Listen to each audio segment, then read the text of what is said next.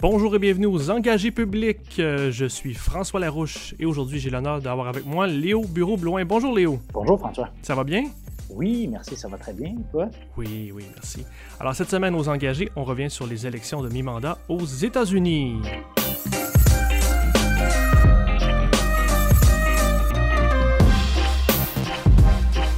Léo, merci d'être avec nous. Ça fait grand plaisir. Euh, je suis très, très, très heureux. Euh, qu'est-ce que tu fais là, Léo? Qu'est-ce qui t'a amené à, te joindre à nous cette semaine? Ben, écoute, je suis euh, aux États-Unis, à, Washington, depuis quelques mois. En fait, je viens de terminer une maîtrise en, en politique publique euh, au Royaume-Uni.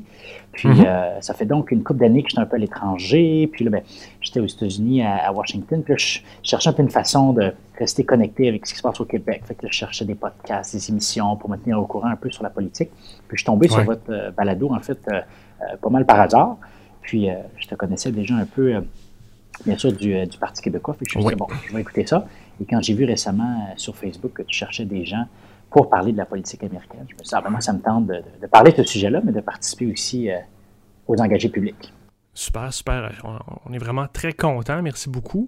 Euh, avant qu'on commence, moi, je voulais quand même souligner, là, euh, avant qu'on commence l'émission, c'est notre première émission euh, depuis le, départ de M. Bernard Landry. Donc, on voulait souligner le départ d'un grand homme d'État. C'était euh, un, homme qui a, qui a pavé la voie pour tous les souverainistes et ceux qui veulent que le Québec ait une économie forte.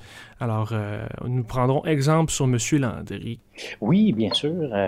écoute, quand j'ai vu la nouvelle il n'y a pas longtemps du départ de, Landry, ça m'a fait quelque chose. Moi, c'est quelqu'un que j'ai côtoyé euh, que j'ai vu dans beaucoup de rassemblements du Parti québécois. C'est quelqu'un que j'ai côtoyé un petit peu plus personnellement parce que quand j'étais député à Laval des Rapides, j'avais fait appel à lui pour être euh, président d'une fondation que j'avais créée pour donner des fonds euh, pour des organismes communautaires de, la circonscription. Mhm. C'est quelqu'un qui avait accepté tout de suite, super généreusement, qui m'avait donné beaucoup de conseils. C'est moi l'image un peu que je garde de lui c'est quelqu'un qui a vraiment le, Québec tatoué sur le cœur, qui, euh, malgré l'âge, puis tout ça, c'est toujours donné à fond. Puis ça, je trouve que c'est vraiment admirable. Puis, euh, même si parfois peut-être certains trouvaient qu'il intervenait trop, je trouve qu'il y avait vraiment quelque chose de beau à voir quelqu'un qui se donnait comme ça, qui était tous les événements, euh, toutes les causes, qui a porté la question de l'indépendance aussi vraiment jusqu'à la fin de sa vie.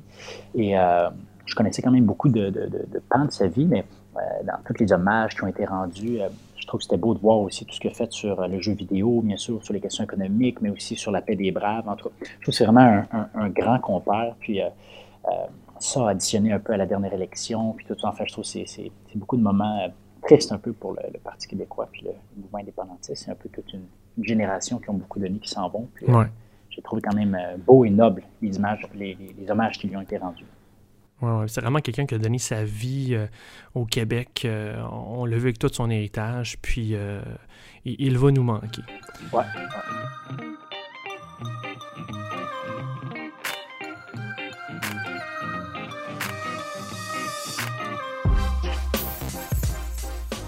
Et on va passer euh, sur ces belles paroles et ces bons mots euh, aux États-Unis, à nos voisins du Sud, avec euh, cette élection de mi-mandat. Pour un contexte pour nos auditeurs qui sont plus, qui se concentrent plus à la politique québécoise, une élection de mi-mandat, c'est une élection à date fixe, c'est à tous les deux ans après l'élection présidentielle.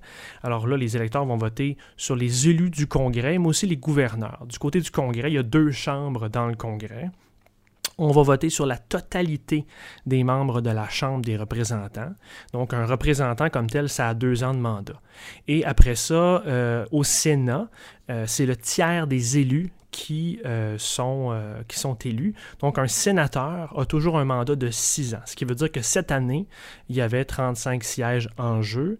Euh, bien important à noter, Léo, cette année, 26 démocrates et 9 républicains étaient en jeu. Donc, les démocrates ont beaucoup plus, avaient beaucoup plus à perdre dans, dans, le Sénat, puis on, va voir les, les, résultats tantôt. Petite note sur les gouverneurs, donc, il y avait 36 gouverneurs en jeu dans 36 États, dont 26 étaient républicains. Donc, c'est l'inverse du côté des républicains ici. En gros, j'aimerais ça, Léo, jaser avec toi du contexte avant qu'on se lance dans, les résultats. Il y a plusieurs choses qui, ont dans les médias. J'ai vu d'abord, euh, on a beaucoup parlé des millennials, de changement de population. Apparemment, les millennials vont dépasser bientôt les boomers pour être le groupe d'âge le plus euh, grand euh, de voteurs éligibles. Euh, déjà, on voyait les premières statistiques du taux de vote des, jeunes Américains. C'était, ça atteint des, records, des nouveaux records, surtout au Texas, en Virginie occidentale. A aussi l'économie quand même qui va assez bien aux États-Unis. Il y en a qui disent que bon, c'est un héritage d'Obama. Il y en a d'autres qui disent que c'est à cause de Trump, mais les États-Unis ont ajouté 250 000 emplois en octobre. le chômage est rendu à 3,7 ce qui est extrêmement bas aux États-Unis, euh, même avec un déficit qui est très, très, très élevé. On parle cette année de 779 milliards de dollars, ce qui est son niveau le plus élevé depuis 2012. Il y a aussi tout le contexte de, la Russie, de l'enquête autour de la Russie. Euh, Mueller qui s'est fait attaquer avec une espèce d'histoire de, fraude. Grosso modo, euh, Mueller, avant l'élection, a demandé au FBI de mener une enquête sur un stratagème qui le visait lui, hein, qui visait à livrer de fausses accusations d'agression sexuelle à son endroit, ce qui est complètement pété, sorti d'un livre d'espionnage. C'est incroyable. Euh, Les Russes connaissent pas de limite. Eh, mais ils ont des bons trucs, en tout cas. Euh, et il y a plein de choses à gauche, à droite dans ce dossier-là. Euh, du côté de la sécurité, Trump utilise son téléphone personnel encore. Euh, alors, quand il téléphone à des amis, les Chinois, les Russes écoutent les conversations.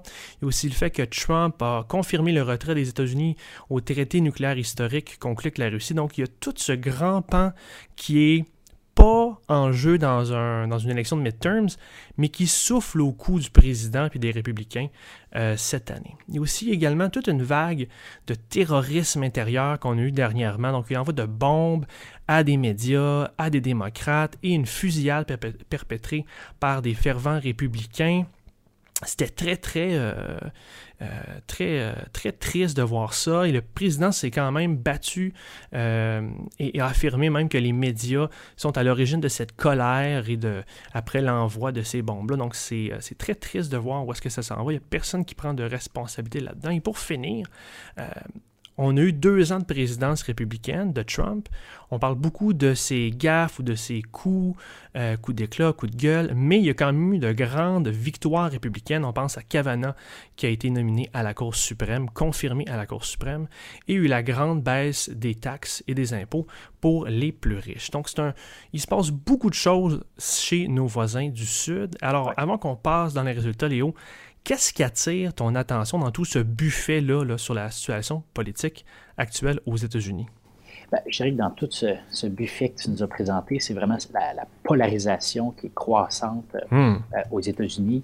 Puis, le, disons, s'il y avait un, baromètre de, haine, disons, de, tension, je pense qu'il serait très, très, très élevé en ce moment euh, aux États-Unis. Puis, de plus en plus, c'est la, responsabilité aussi du président lui-même dans ce climat-là qui est qui est questionné. Puis lui, ben, comme tu le disais, essaie de s'en défendre en disant non, non, non, c'est pas moi, c'est les médias. Mais je pense que ce qu'on voit, c'est euh, c'est une polarisation croissante entre euh, surtout les centres urbains, euh, les régions plus rurales, une division raciale aussi, bref, entre, et entre démocrates puis républicains. Puis on va en parler tantôt avec les résultats puis l'analyse, mais je pense que c'est ça qui, a été vécu aussi dans, dans l'élection des, des, midterms. Puis je pense que c'est une polarisation qui va, qui va rester puis qui va marquer euh, l'Amérique aussi pour, euh, pour les prochaines années. C'est comme s'il y avait de plus en plus euh, deux groupes de personnes qui non, non seulement se parlent plus, mais qui, qui se font violence. Puis on l'a vu avec tous les événements violents, notamment que tu as, as raconté. Il y a eu une autre tuerie récemment. Donc c'est vraiment un climat non seulement tendu, mais, violent en ce moment aux États-Unis. Puis l'impact que ça a ça, sur, la, sur la politique, c'est ça qui, qui, retient mon attention. Puis comment est-ce que les partis politiques utilisent ce climat-là ou comment est-ce qu'au contraire, ils essaient de l'atténuer? C'est ça, je dirais, qui retient euh, mon attention Jusqu'à quelle mesure Trump est un peu la, résultante de ça ou est la cause de cette polarisation? Tu penses-tu qu'il l'influence, qu'il la, fait grandir? Ben, pour moi, c'est clair que Trump est né d'un climat d'insatisfaction, surtout dans les, dans les classes ouvrières euh, blanches des États-Unis. Enfin, on en a beaucoup parlé depuis, euh, élection 2016. C'est assez clair. Tu regardes tous les perdants de la mondialisation, euh, euh, toute l'insécurité euh, culturelle vécue par les communautés blanches aux États-Unis qui ne comprennent pas trop tout ce qui se passe avec, avec l'immigration. Donc, Trump naît, disons, de ce phénomène-là. Mais Trump, plutôt que, que de répondre à ces préoccupations-là ou, d'essayer de, les calmer, bien, lui, il jette. il attise les braises de l'intolérance. Exact, exact, comme dirait, comme dirait Philippe Couillard. exactement, il fait, puis à, fond la caisse, puis il exploite ça pour gagner des points politiquement, puis pour animer sa base électorale. Donc, pour moi, c'est clair que non seulement il, naît de ça, mais qu'il alimente, parce que, dans le fond, sa survie politique dépend de ce mouvement-là. Puis, ce qui est drôle avec cette peur-là, puis on regarde juste les chiffres économiques, l'économie va bien. Euh, bon, il y a de grands problèmes raciaux structurants dans la, dans la, culture américaine, dans la société américaine. Euh, ça, on ne peut pas le nier. Euh, mais économiquement, le pays va quand même assez bien. Donc, est-ce que les peurs sont réelles, justifiées, ou je, me pose la question où c'est, il y a un, un prisme déformant des médias? Tu sais, je m'en vais sur c'est quoi l'influence des médias sur cette dynamique-là, surtout dans un monde où de plus en plus on, puis je veux dire, à la limite avec euh, notre humble audience euh, que vous êtes, euh, ceux qui écoutez, les engagés publics un peu participent à ça. Il faut juste au moins en être conscient qu'à un moment donné, on, consomme les médias différemment qu'on le faisait dans le passé. On consomme des médias qui, nous plaît, on choisit notre information, on choisit où est-ce qu'on va s'informer. de plus en plus, je crois que les médias ont une certaine influence puis favorisent cette, cette polarisation-là. Qu'est-ce que tu en penses?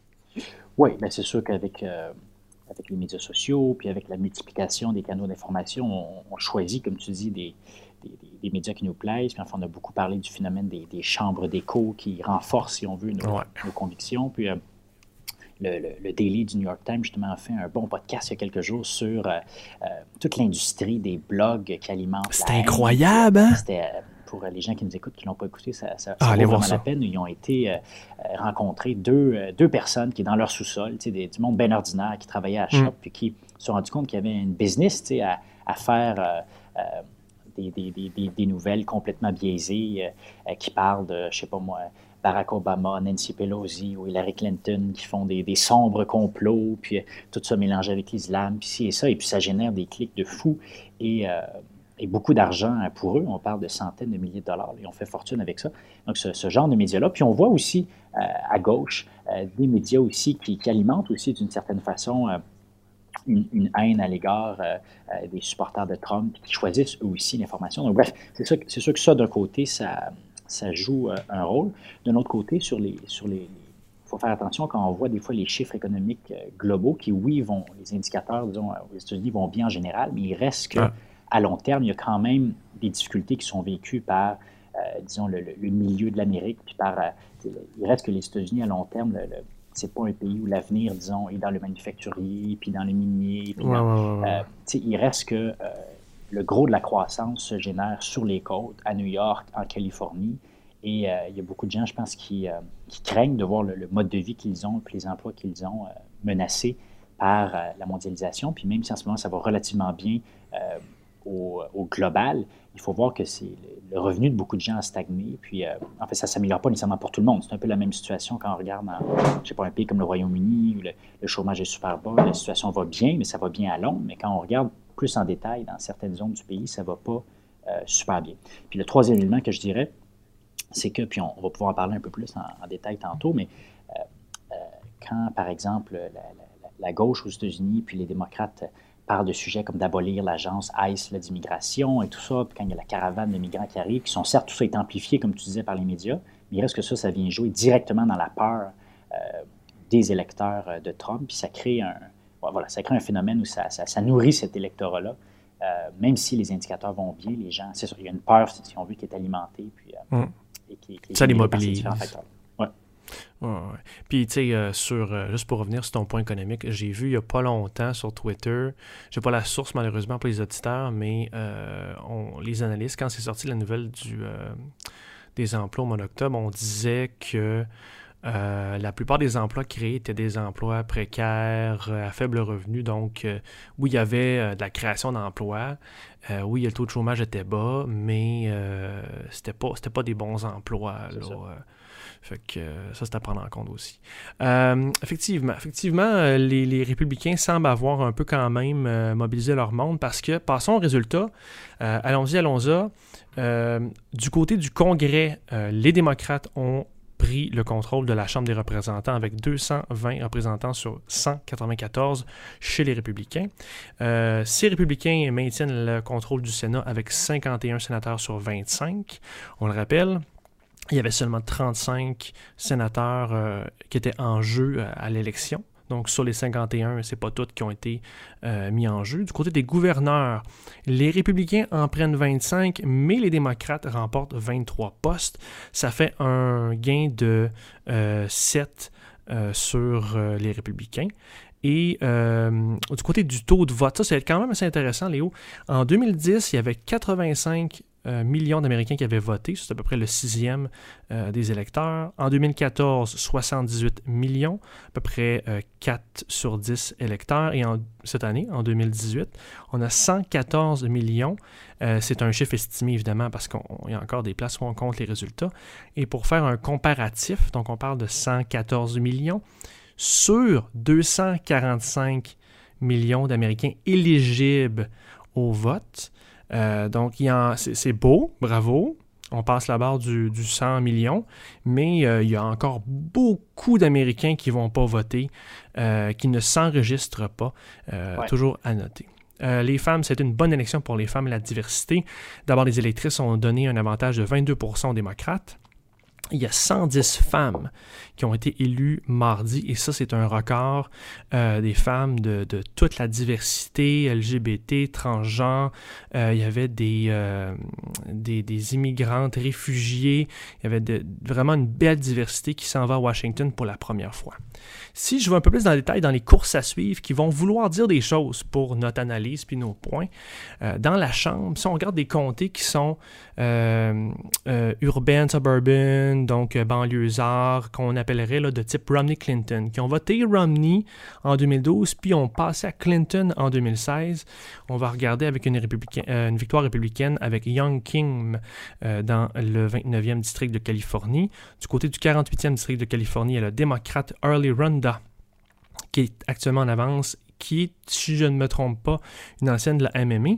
Euh, Obama-Trump District, donc on, s'en va dans un, coin, on va à Des Moines, en Iowa, où euh, il y a ces fameux électeurs qui ont quand même voté pour Barack Obama, puis après pour Trump.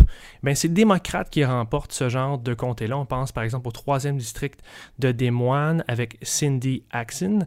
Euh, sur un comté vraiment plus républicain, Romney-Trump. On va aller voir le 7e district de Virginie avec la démocrate Abigail Spenger qui a gagné. Donc, si on fait un topo rapide, les postes qui étaient clés euh, dans des électorats clés, c'est les démocrates qui les ont gagnés pour la Chambre. Pour le Sénat, par exemple.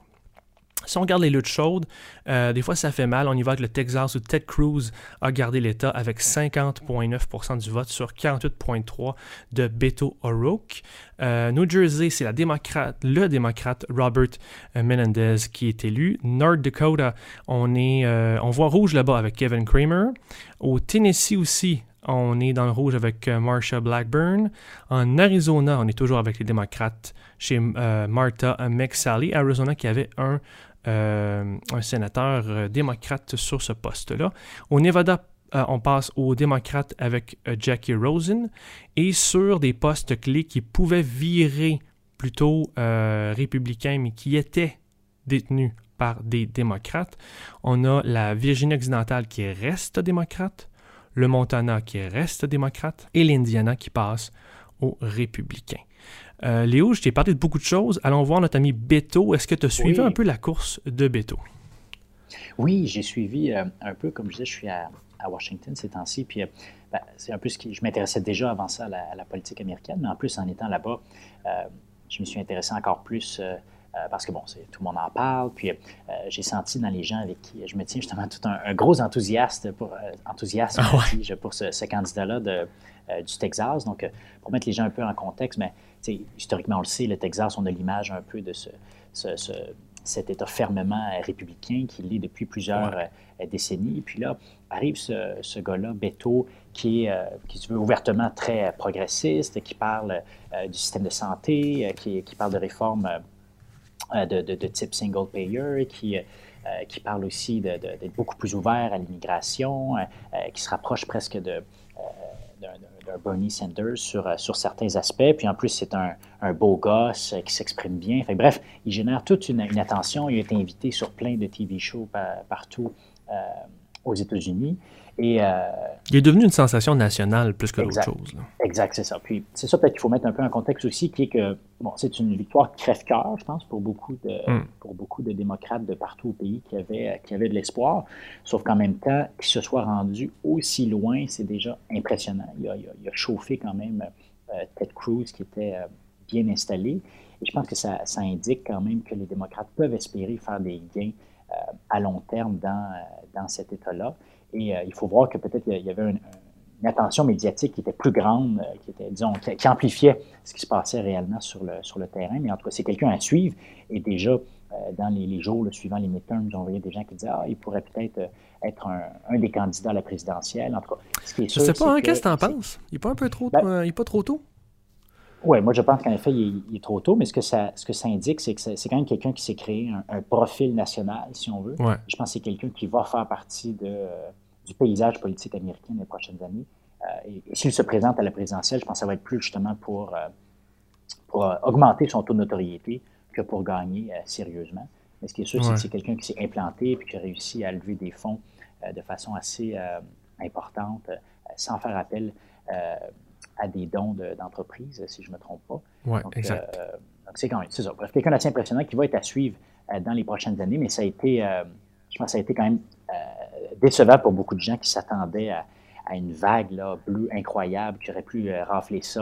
Euh, euh, le gouverneur aussi, la, course pour le gouverneur en Floride avec Gillum a été assez décevante aussi, je pense, pour beaucoup de gens. C'est ces deux personnes qui ont été mises à l'avant-plan médiatique puis qui étaient vues un peu comme, c'est ça, comme des, de grands espoirs. Le renouveau du parti. Exact, exact.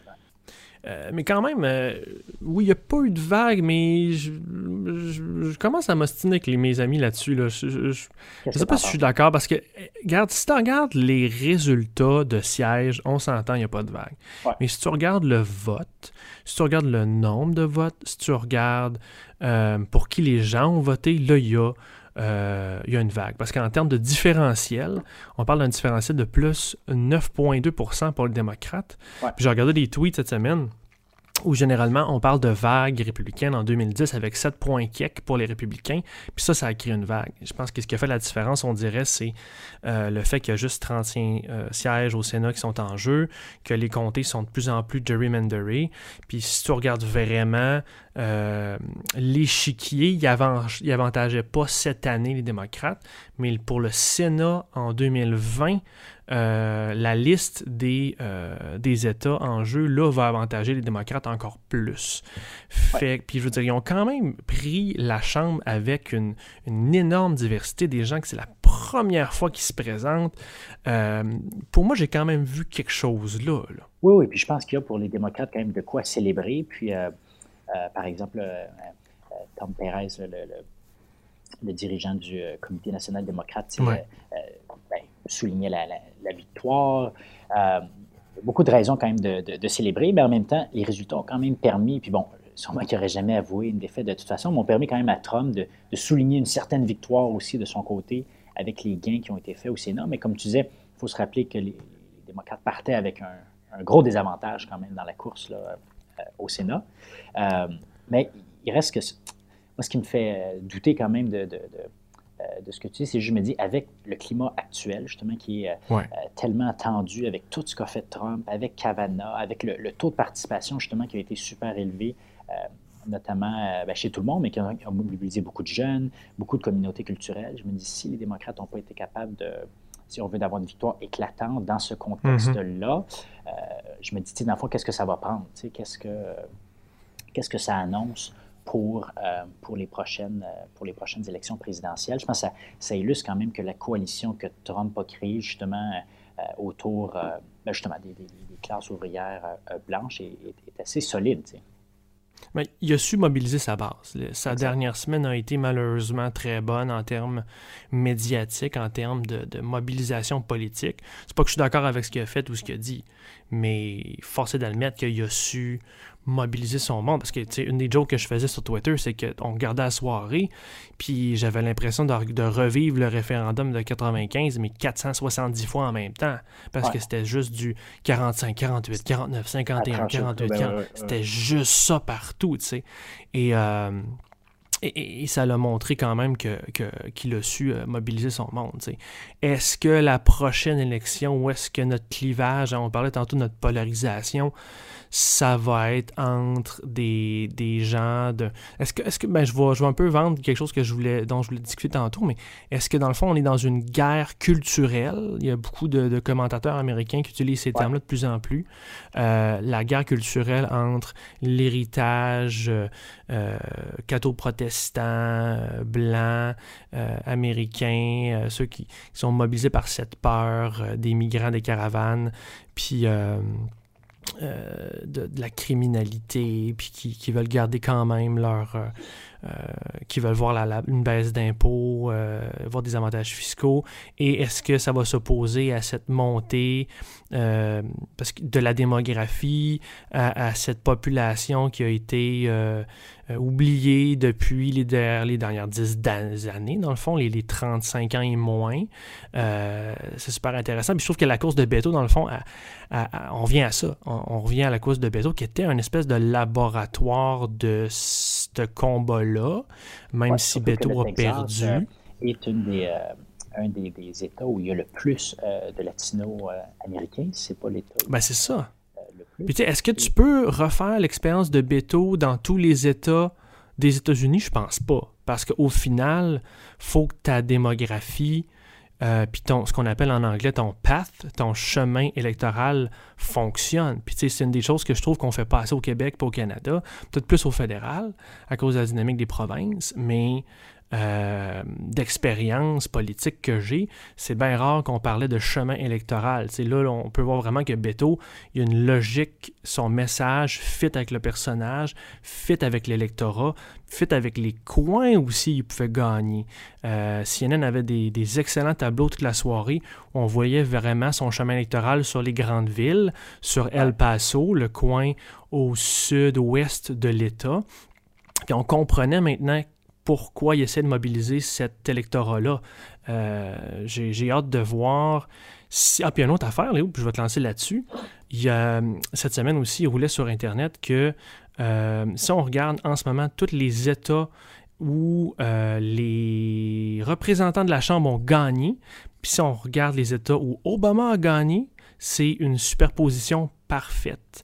Donc, il y a un chemin, quand je parlais de chemin électoral, il y a un chemin électoral possible pour une présidence en 2020 avec, on dirait, l'espèce de, position culturelle et politique que les démocrates ont pris. Oui, mais moi, ce que on jase, c'est pas, de la politique fiction. Oui, oui. Ben, je pense qu'en effet, ce qui s'est passé au, Texas est, intéressant avec Beto, puis tu mentionnais euh, euh, Kim qui était en, Californie, est-ce que c'est ça? Enfin, il y a eu plusieurs victoires aussi euh, en Pennsylvanie qui montrent que les, démocrates ont été capables d'aller chercher des endroits qui avaient voté, comme tu disais, Romney, par exemple, mm-hmm. des gens qui avaient voté, ces hommes qui trouvent que le président finalement a été trop loin. Et ça, je pense que ce que ça démontre, parce qu'en ce moment, il y a une grosse tension au sein du Parti démocrate à savoir est-ce qu'on devrait aller plus justement à la Ocasio-Cortez, Sanders, est-ce qu'on doit aller vraiment vers euh, être ouvertement, c'est ça, très à gauche, plus libéral. Puis, euh, puis il y avait un gros backslash euh, justement cette semaine, hein, parce que les, les, les, ténors justement de de l'avertissement, d'un message plus modéré, disaient cette semaine, voilà, on n'a pas gagné le Sénat, c'est la preuve qu'il faut être plus modéré. T'en penses quoi? Bon, est-ce que, faut faire attention, est-ce qu'il y a un lien direct de cause à effet, mais je pense que ça, démontre quand même, il y a beaucoup de, démocrates, en tout cas, qui avaient un discours euh, plus modéré, ou même des gens à la, au Work, à Beto, euh, au Texas, qui, euh, qui, avaient des propositions quand même audacieuses, qui ont réussi à mobiliser sa base, mais qui ne donnaient pas non plus de, trop de matière, disons, républicain ou à Trump pour dire, ben, Sur les fusils, d'ailleurs, par exemple. c'est ça, exactement. Je pense, à mon humble avis, c'est là un peu que les démocrates doivent aller pour la prochaine présidentielle, qui est de ne pas justement se jeter dans les bras d'un candidat à la Sanders ou d'un... Euh, parce que le problème, c'est que les élections, elles ne se gagnent pas à New York euh, euh, ou en Californie. C'est déjà des, des, villes ou des États qui sont déjà gagnés d'avance. Elles se jouent comme on a vu ben, en Floride, au Texas, il se joue dans les, dans les banlieues. Puis, Mhm. et, et ça va prendre un discours justement plus modéré qui, qui va chercher, non seulement va chercher ces gens-là, mais qui ne donne pas matière justement pour alimenter un peu la machine à peur de Trump. Ouais, on regardait les chiffres cette semaine de, des, euh, des résultats, puis on voyait vraiment que dans les suburbs, c'était vraiment très, très, très démocrate et qu'il y avait un rejet de Trump. Donc, dans euh, le pays, il y, avait, il y a comme plus en plus de, de villes dortoirs. Puis c'est un, un peu bizarre parce que nous, nos villes dortoirs passent aujourd'hui à la CAQ avec euh, une mouvance entre guillemets plus de droite, là, mais on n'a pas la même droite qu'aux États-Unis. Alors, eux autres s'en vont plus vers, et entre guillemets, une gauche avec les démocrates. Puis, euh, au contraire, c'est les coins plus ruraux qui, euh, qui vraiment s'intensifient et vont de plus en plus vers un Trumpisme. Là, parce que avec les représentants qui ont gagné et quelques sénateurs clés qui ont été choisis par l'administration Trump, euh, qui ont été poussés plutôt par l'administration Trump, le, GOP, comme on l'appelle, est en train de plus en plus devenir le parti Trumpiste. Euh, puis c'est quand même intéressant de voir cette dynamique-là des suburbs qui grandissent, euh, plus démocrates, avec, tu sais, comme on parlait de polarisation tantôt, tu l'as vraiment dans une certaine euh, démographie, un certain mode de vie. Exact, c'est ça. On, voit vraiment le- une grosse tension entre, euh, ça, d'un côté, euh, euh, des endroits comme New York où les démocrates misent sur des candidats comme Ocasio-Cortez et versus, versus les, les démocrates qui ont fait des gains euh, dans des circonscriptions de banlieue avec des candidats beaucoup plus euh, modérés, qui ont fait des gains euh, dans les banlieues. Puis je pense que l'élection des midterms démontre que des candidats plus modérés ont permis aux démocrates de faire des gains parce que, bon, à New York, en Californie, euh, les, les candidats plus euh, liberals, comme ils disent, ont, Ouais. certes gagné, mais c'était déjà gagné d'avance. C'est pas avec ça qu'on fait plus de progrès. Mais l'autre élément, je trouve, qui est intéressant de cette élection-là de mi-mandat, c'est l'approche que les démocrates ont eue par rapport à, à la diversité, puis à rapport à, bon, euh, au identity politique, si on veut, c'est que même s'il y a eu beaucoup de premières avec des candidats autochtones qui ont été élus pour la première fois, euh, deux femmes musulmanes qui font leur entrée au, con- au Congrès pour la première fois, ça n'a pas dominé le narratif euh, démocrate. Exactement. Euh, tu sais, c- plusieurs analystes disaient... C'était ben, pas ça- comme ça parlait de 2016 soi-même. dans le fond. Ouais. Exact, c'est ça. Puis je pense que c'est une des grosses leçons que les démocrates ont tirées des dernières années, c'est qu'à trop vouloir en parler, puis à trop vouloir mettre l'accent sur euh, les personnes de couleur, puis sur la- euh, les enjeux euh, euh, LGBTQ et tout ça, bien, on braque les électeurs blancs dont on a besoin, on braque les gens Ouais. des milieux ruraux dont on a besoin, puis c'est pas gagnant, puis euh, pas besoin de mettre l'accent pour ça plus qu'il faut. Les- ces personnes-là, ça parle d'eux-mêmes, puis ils vont chercher les électeurs dont on a besoin. Puis, encore une fois, je pense que ça, ça va dans la, dans la bonne direction parce que, euh, enfin, il y a eu plusieurs analyses de, de- euh, les dernières années, mais qui montrent que je pense qu'à trop vouloir parler, de- puis à trop muser sur l'identité politique, on, justement, on referme les gens sur leur tribu politique, si on veut, puis on ne permet pas à, la gauche, puis au mouvement progressiste, d'embrasser assez large pour gagner. C'est intéressant parce que, puis juste pour les auditeurs, euh, pour préciser, il y avait plein de candidats, candidates qui euh, étaient membres d'une certaine diversité, euh, dont par exemple euh, quelqu'un qui est un transgenre, une transgenre, LGBT, mais c'était pas le cœur de son message, puis son message allait plus être sur l'économie, les jobs dans, dans l'État ou dans le district. Et ça, ça clash avec ce que les démocrates avaient compris d'Obama. Parce qu'à l'époque d'Obama, le spin, c'était le messager est le message. Puis là, dans le fond, c'est un peu ce qu'avait essayé, dans le fond, de continuer Clinton avec cette diversité-là, le représenter la diversité. Puis là, on se rend compte que non, non, non. Peut-être qu'à un certain point, le messager peut l'être, mais dans le subconscient des électeurs, puis on le laisse. C'est là, ils ne le cachent pas, mais ce n'est pas ce qu'ils disent, ce n'est pas le message. Puis ce qui, euh, ce qu'ils mettent de l'avant, c'est leur message économique, c'est leur message sur la réforme de la santé.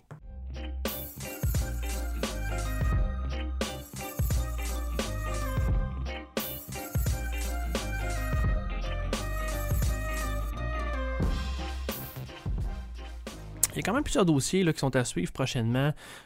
L'élection est passée, puis c'est même plus un sujet d'actualité tellement il se passe des choses. Euh, on est en train de se demander qu'est-ce qui va arriver avec l'ingérence russe euh, dans l'élection de 2016 au lendemain de la... des midterms, euh, Trump a réagi, je sais pas ce que tu en penses, quand même assez bizarre. As-tu écouté le point de presse ou vu le point de presse de Trump? C'est ça, ce qui était particulier du point de presse de Trump, c'est que d'un côté, ben, il a commencé un peu à en inviter à la collaboration, parce que bon, le résultat, quand même, va forcer le président à, trouver un chemin bipartisan s'il veut que ces, euh, ces projets de loi passent à la Chambre des représentants, qui est contrôlé par les démocrates. Mais après ça, on, l'a senti tout de suite sur la défensive où il a dit, ben là, si vous commencez à fouiller dans les finances, puis dans ci, a un ton très menaçant. Euh, puis on sent que c'est venu le chercher. C'est comme si là, il avait pris conscience qu'avec le contrôle de la Chambre, les démocrates allaient être capables de, transformer ça en machine à, ce pénat, comme plusieurs disaient, pour aller fouiller dans ses finances, aller euh, euh, le forcer finalement à dévoiler beaucoup d'informations qu'il a toujours refusé de faire jusqu'à présent, puis qu'il n'avait pas à faire parce que les républicains contrôler la Chambre. Ça, je pense pas que c'est quelqu'un qui a une très bonne compréhension des pouvoirs législatifs euh, de la machine. la Chambre, c'est une Chambre, c'est un, corps législatif qui a, qui a, du oversight, elle peut faire des subpoenas, elle peut regarder les dépenses, tax return. Donc, elle a quand même beaucoup, beaucoup de pouvoir. Euh, la question, c'est de savoir s'ils vont l'utiliser, comment ils vont l'utiliser. Ça, c'est intéressant en soi. Puis, euh, tu sais, ça me ramène à toute l'enquête sur euh, la Russie, parce que c'est ça. dernièrement, il y a eu des choses quand même explosives qui sont arrivées. Tout de suite après le point de presse dont on parlait, Trump a demandé la démission de son procureur général Jeff Sessions. donc, le côté judiciaire de l'exécutif, c'est eux autres qui sont indépendants normalement, mais eux autres qui gèrent euh, l'enquête sur la Russie, c'est ce, ce, corps euh, qui a lancé l'enquête et qui gère l'enquête. Euh, et donc, Jeff Sessions a été appelé maintes fois à terminer, terminer la, fermer l'enquête, conclure, arrêter l'enquête. et évidemment, étant la, cette entité du procureur général est indépendante, ça n'a jamais été fait. mais là, Trump a demandé à son procureur général de, de démissionner. Et là, on a Qui est le procureur général adjoint, qui s'est fait retirer le dossier de l'enquête de Mueller. Son nouveau boss, le procureur général temporaire, euh, c'est un responsable qui est un, ancien commentateur politique, quelqu'un plutôt de droite, qui a déjà commenté en plus sur Mueller et sur le fait qu'elle est trop loin, qu'il fallait mhm. fermer l'enquête, y mettre fin tout de suite. Euh, donc on se retrouve vraiment dans, un, drôle de mauvais roman. Euh, et, en plus, on aujourd'hui, by the way, on a vu ça passer tantôt sur Internet, on apprend aujourd'hui que l'équipe de Mueller commence tout de suite son rapport final. On savait que dans le mois d'octobre, novembre, décembre, euh, on allait entendre beaucoup parler de Bob Mueller, mais là, on, se retrouve, on dirait qu'on est dans les derniers milles de quelque chose. Là. Ouais, avoir des. Euh, ça, peut être une grosse bombe, moi, dans les, euh, dans les prochaines semaines. Puis surtout maintenant que les démocrates ont le contrôle de la Chambre, mais là, ça ouvre. Mais ils vont faire quoi? Le Sénat. Le Sénat va toujours pouvoir bloquer tout, tout processus d'impeachment de toute manière. Oui, bien sûr. Puis il certaines personnes qui disaient, bon, avec si Nancy Pelosi, devient la, leader de la majorité. Euh, enfin, une possibilité d'une procédure d'impeachment même serait euh, plutôt limitée parce que c'est pas le genre de personne qui voudrait se lancer dans une procédure juste pour le show, euh, pour finalement se faire dire non, parce que c'est sûr qu'ils vont se faire dire non par, par le Sénat. Donc, il semble que ça se soit écarté, mais il reste que... Est-ce que les démocrates devraient quand même la lancer, même s'ils savent que ça aboutira pas au final? Ben, c'est juste, ça peut être un peu un couteau à double tranchant, parce qu'étant donné qu'ils savent que déjà ça va pas marcher, mais ça montre un peu, ça pourrait illustrer une certaine mauvaise foi, tu sais, ça démontre que... Tactique politique. exact, c'est tactique politique, puis regardez euh, euh, justement les procédures de Washington que vous n'aimez pas, qui nous empêchent de fonctionner. de travailler, ça, ça, pourrait permettre à, Trump d'avoir une histoire avec ça, puis de, démontrer, regardez comment ils sont mauvaise foi, puis qu'ils font juste chercher toutes les opportunités. C'est vrai que ça nourrirait son argumentaire, son narratif. Ça, maintenant que c'est un, un, risque, sauf d'un autre côté, ça ferait tout un, tout un show. Euh, mais bon, je ne sais pas à quel point ça, ça aiderait vraiment les démocrates en vue de la, prochaine présidentielle. C'est peut-être mieux justement d'y aller avec de façon plus méthodique, en essayant de, euh, d'exposer justement ces retours euh, d'impôts, euh, puis avec toutes les enquêtes aussi qui ont été faites avec le New York Times sur la façon dont ils ont construit sa, sa fortune. C'est, ouais, des, des, trucs qui viennent un peu déconstruire le mythe du personnage Trump, puis qui ça peut-être c'est plus payant si on veut à long terme de miser sur ces choses-là euh, que d'être juste dans le spectacle euh, politique que pourrait offrir l'impeachment. C'est intéressant ce que tu dis parce que dans le fond, c'est exactement ce qu'ont fait la plupart des démocrates. Puis c'est drôle parce qu'en midterms, on a toujours dit que les démocrates sont très indisciplinés, ils ont 10 000 messages, il rien de cohérent. Mais là, plus j'y pense, plus je me rends compte qu'ils ont à peu près pas toutes fait campagne sur Trump. Puis là, oui, euh, envoyez-moi pas un screenshot de Beto O'Rourke qui parle de Trump, mais en gros, c'est sûr qu'eux autres qui en ont parlé, les médias en ont parlé ça a été le sujet dans, dans l'espace public. Mais si tu regardes les messages de campagne, tu sais, le message de Beto, euh, c'était pas Trump, là. C'était réforme de la santé, euh, c'était les jobs, c'était de permettre aux, aux, euh, aux, enfants nés aux États-Unis qui sont issus de l'immigration de demeurer dans le pays. C'était ça les enjeux. C'était des enjeux qui touchaient du vrai monde. C'est exactement ce que tu as dit. C'est exactement ce qu'ils fait au final la cohérence du message des, euh, démocrates là-dessus, euh, qui, en tout cas, qui semble avoir payé quand même dans, beaucoup d'endroits. Euh, puis ça, comme si on n'était pas dans, à parler du mur ou à parler de, des frasques de Trump, puis tout ça. Puis, puis même au-delà, disons, de, l'élection comme telle, c'est un message, je pense, qui paye. Mm. Puis la preuve, c'est que même les républicains ont comme pas eu le choix d'embarquer un peu sur la santé, puis tout ça, puis de dire, mais là, ah oui, c'est vrai. on n'aimait pas Obamacare, mais les pre-existing conditions, ça, c'est vrai que ça n'a pas de bon sens. Puis plusieurs personnes disaient, mais dans le fond, ce que les républicains n'aimaient pas du Obamacare, c'est le mot Obama, mais le reste, il y a beaucoup de gens qui se rendent compte que ça a du bon sens. Fait que même au-delà de l'élection comme telle, si les démocrates veulent protéger plusieurs de leurs acquis, euh, je pense qu'ils ont, avantage à, continuer à être sur ces messages-là qui sont populaires et qui forcent les, républicains à aller sur leur terrain parce qu'ils ne veulent pas que la prochaine élection se joue justement sur l'immigration, puis des caravanes, puis le mur, puis tout ça, parce que malheureusement, il semble que ce soit un terrain qui est payant pour euh, Trump, puis qui lui permet de gagner des élections. Puis ce que tu dis, je trouve ça frustrant parce que quand j'y pense, oui, les démocrates ont bien, bien des défauts, là, mais euh, des fois, j'ai le feeling qu'on met juste l'accent là-dessus parce qu'ils ont sûrement fait quelque chose de bien quand même pour gagner la Chambre.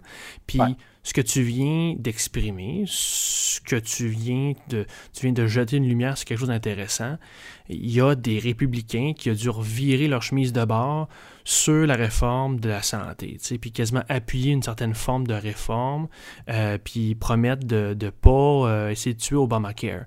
Mais c'est une victoire, ça veut dire que tu amènes l'adversaire sur ton terrain, puis ça, on a entendu peu parler. C'est sûr que j'imagine que Trump doit plus vendre, avoir plus de clics, mais ça, ça m'énerve. Il y a quand même des victoires cette année. Là.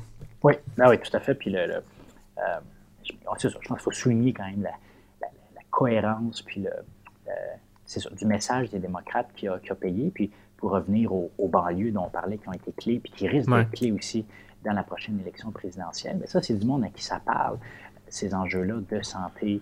Euh, euh, un message donc cohérent et modéré sur, euh, sur l'immigration, un message sur l'emploi, puis où est-ce qu'on voit la croissance pour les États-Unis. Et je pense que si les démocrates restent sur ce message-là, puis ajoutons à ça ce qu'on a parlé sur la diversité et l'identité politique, où on met de l'avant, oui, des candidats issus de la diversité, mais sans faire de leur identité le message clé, mais où on veut plutôt démontrer, regardez, c'est ça le melting pot américain, c'est ça le succès de, du rêve, si on veut, américain. c'est ça. Je pense qu'il faut, là-dessus, je pense que les, les, démocrates ont pu trouver une recette gagnante pour les deux prochaines années. Y a-t-il un comparable à faire entre ce qui s'est passé dans les midterms puis le Québec? Puis là, il n'y a pas de mauvaise question, il paraît. Hein. Moi, à chaque épisode, je remets en question cette expression. Paraît-il qu'il y a de mauvaise question, mais suis-moi deux secondes. On dit que les démocrates ont parlé d'enjeux réels, on essaie de faire peur du côté euh, des républicains, puis au moins pour la Chambre, ça a bien fonctionné, ou bien pour le vote populaire, ça a quand même bien fonctionné, ça a mobilisé du monde à voter, il y a plus de gens qui sont allés voter. Mais au Québec, on a eu une élection il n'y a pas longtemps, François Legault a semblé plus parler d'éducation, de santé et rester sur ces enjeux, a peu parlé d'immigration. Ce sont l'opposition, ben, l'opposition en fait, c'était l'opposition à la CAQ, c'est-à-dire le gouvernement puis le PQ, qui se sont ramassés à faire de la politique négative. As-tu une comparaison là-dedans pour toi? Oui, je pense qu'on peut, on peut au Québec, les, les, enjeux, disons, ben, l'immigration, la question nationale, c'est assurément des, euh, des enjeux, disons, qui sont moins payants dans les dernières années que parler des vraies affaires, comme disaient les libéraux dans l'élection de, 2014, qui a été une élection justement très payante pour eux, puis qui a, été quand même un gros euh, revirement. L'autre comparaison que je ferais aussi, c'est euh, pour revenir aux extrêmes, où on voit que là, aux États-Unis, ce qui semble être gagnant, en fait, ce qu'on a vu dans les dernières années, c'est, bon, avec Trump d'un bord, puis disons Bernie Sanders de l'autre, on voyait une forme de, polarisation. Il y avait un peu une course à qui était le plus à gauche, qui était le plus à droite. au Québec, on aurait pu aller vers ça avec justement Québec solidaire avec un discours, par exemple, euh, très crampé à gauche, puis la CAQ aurait pu choisir d'aller beaucoup plus à droite. Puis je pense que ce qu'on voit, c'est qu'il y a plutôt une convergence vers euh, le centre. Et ça, je pense que mm-hmm. ça, illustre que c'est ça. c'est pour ça qu'il faut se battre. Puis euh, ça dépend bien sûr dans, chaque pays du mode de, scrutin, mais je dirais que nous, une autre raison pourquoi est-ce que le centre est, même plus gagnant, je dirais, qu'aux États-Unis, c'est parce qu'aux États-Unis, les taux de participation sont super faibles. Et euh, il y a un paquet de groupes qui sont exclus. on n'en a pas parlé, mais un autre gros enjeu dans cette élection-là, ça a tout été la question de, du voter suppression, et puis tous les, euh, les, gens qui sont mis dehors carrément des, euh, des listes électorales, soit parce qu'ils ils sont des, des ex-détenus, ou soit parce que parce qu'ils ont une erreur sur leur fiche ou parce qu'ils ne présentent pas les bons papiers. Bref, ça fait en sorte qu'il y a des millions d'Américains qui sont exclus du processus. Puis il y a comme une prime, si on veut, à aller chercher les gens motivés, crainqués, qui s'intéressent à la politique. Parce que chez nous, les taux de participation sont plus forts, ce qui fait que monsieur, madame, tout le monde qui, euh, a des opinions plus modérées euh, se présente en plus grand nombre. Bref, ça pour dire qu'on euh, on voit quand même une tendance à aller plus vers le centre. Puis ça, je pense c'est, enfin, personnellement, je trouve c'est rassurant pour nos démocraties, mais je pense que c'est un message aussi pour nos partis politiques que c'est là un peu que ça se joue. Toi, tu es, un fan du centre, je pense. Hein? Oui, oui, tu l'as vu un peu dans mes, interventions, mais c'est, c'est quelque chose qui je sais pas, c'est quelque chose qui m'inquiète un peu dans euh, les démocraties occidentales en, général. Combattre la polarisation. C'est ça. Euh, ben oui, c'est intéressant parce qu'il y a un État, je me souviens plus lequel malheureusement, c'est un État où tu es exclu automatiquement de la liste quand ça fait deux élections de suite que tu n'as pas voté. Exact. Ben, je pense que c'est en Géorgie que c'était comme ça. C'est euh, assez intense. Exact. Où là, justement, il y avait Stacey Abrams qui se présentait pour les démocrates comme comme gouverneur. Puis elle, justement, elle a fait campagne euh, sur cet enjeu-là, principalement, parce qu'un paquet de. elle, est, euh, afro-américaine, puis un paquet d'afro-américains qui ont été mis dehors, puis le gouverneur qui est là a décidé de. Si je ne me trompe pas, ça, je pense que c'est en Géorgie. En fait, il a mis dehors, comme tu dis, tout le monde qui ne votait pas depuis euh, deux élections, tout le monde qui avait des erreurs sur leur fiche, que le nom ne correspondait pas à un autre document. Bref, on parle de centaines de milliers de personnes qui ont été mis dehors. Puis elle, elle a perdu la course pour devenir gouverneur par à peu près 100 000 voix ou quelque chose comme ça. Fait que ça démontre à quel point ces tactiques-là d'éliminer de, des votes euh, sont payantes pour les, pour les républicains. Puis, euh, euh, enfin, à quel point on, est dans un autre univers que ce que nous, on connaît, où, grosso modo, enfin, il n'y a pas personne qui se fait mettre dehors de, la liste électorale, puis on peut s'inscrire à, peu près n'importe quand sans trop de difficultés, puis on a juste à présenter un permis de conduire au bureau de vote. Là, on prend ça pour acquis des fois, peut-être. Exact, c'est ça. On est vraiment dans une autre dynamique. ajoute à ça le gerrymandering. Enfin, on est vraiment dans un autre univers. Oh, et puis, euh, on a quand même eu des débats dans, dans les dernières années sur euh, la réforme de la carte électorale, mais jamais au niveau américain. Il y a eu quand même une, certaine bonne entente. Il y a un petit peu de jeu de coude, mais une bonne entente sur euh, les, les, comtés qui étaient plus loin en région. Puis, euh, on n'est pas dans, une, une, dissectation, une espèce de, découpage au bisouri euh, de comté pour aller juste chercher les, secteurs ou les villes républicains ou démocrates. C'est extrêmement dangereux quand même de, morceler comme ça sa, sa démocratie. Puis je veux dire, ça on a beau chialer aussi au Québec, là, puis on pourra, on va sûrement chialer dans le prochain épisode des engagés publics euh, sur le Québec, mais on a quand même, on est très chanceux d'être ici dans ce système-là. On veut l'améliorer, on, est souverainiste. Euh, en tout cas, moi, je, le suis. Est-ce que tu es souverainiste, Léo? Est-ce que tu avais une position là-dessus?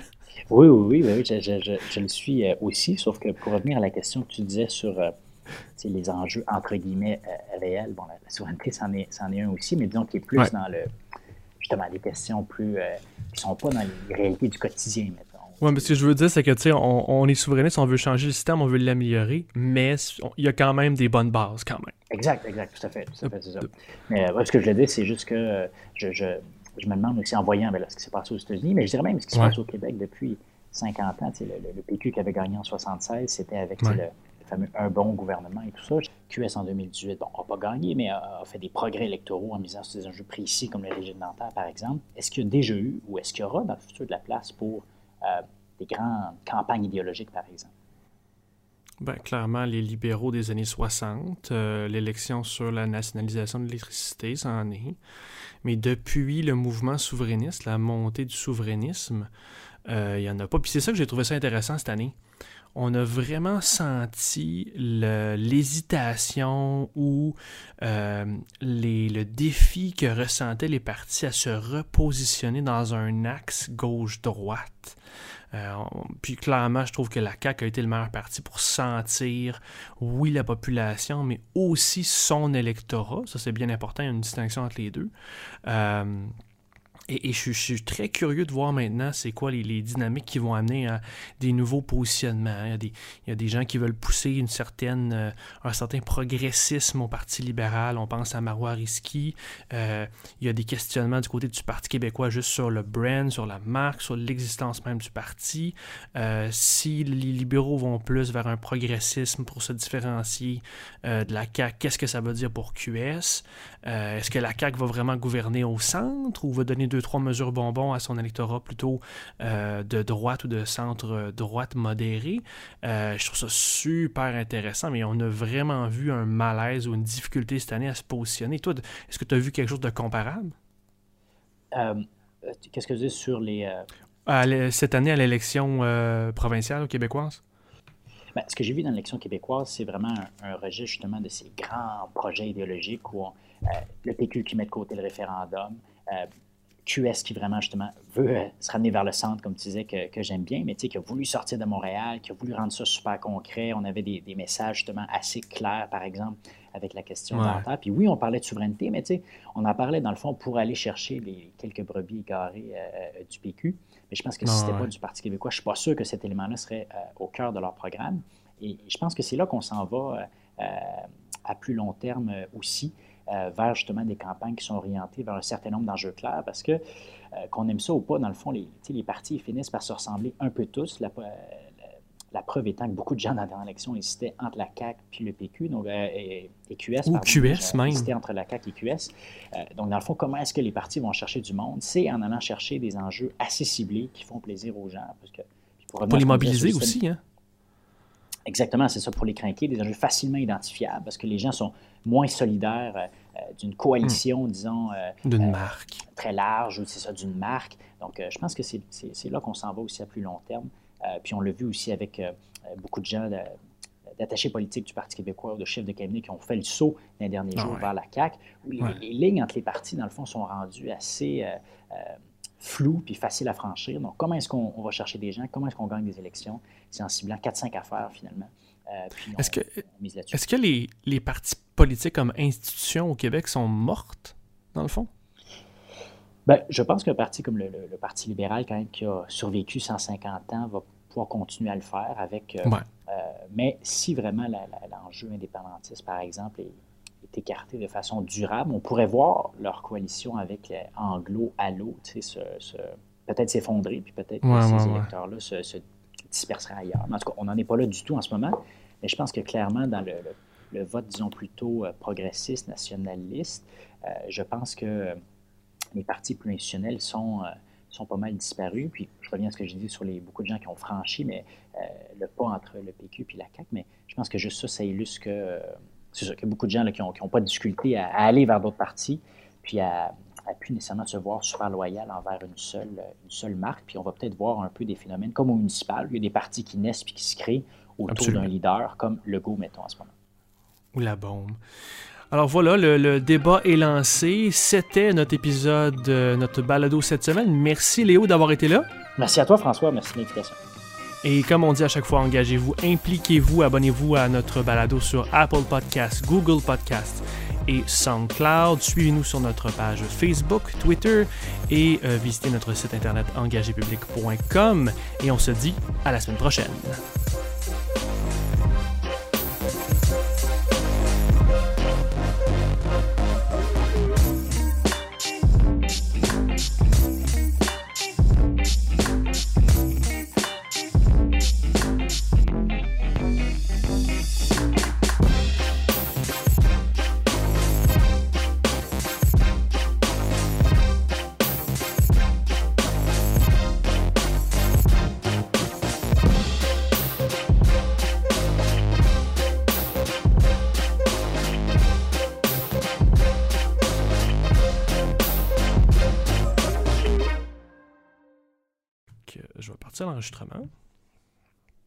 Et là, je t'avertis, euh, dans un podcast, tu peux.